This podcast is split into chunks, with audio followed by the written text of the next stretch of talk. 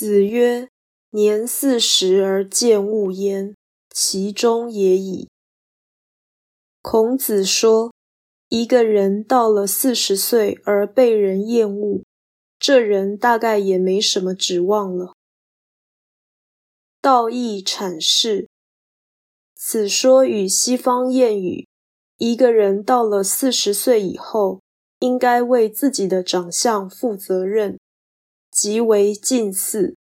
又与孔子另一说“四十五十而无闻焉，思亦不足谓也已”颇为相似。他的意思是，人必须求学，求学是心灵的提升。如果人不长进，加上肉体衰老，必然越老越难看。而这样的情况，在中年的时候就可以一览无遗。爱美者岂能不自爱？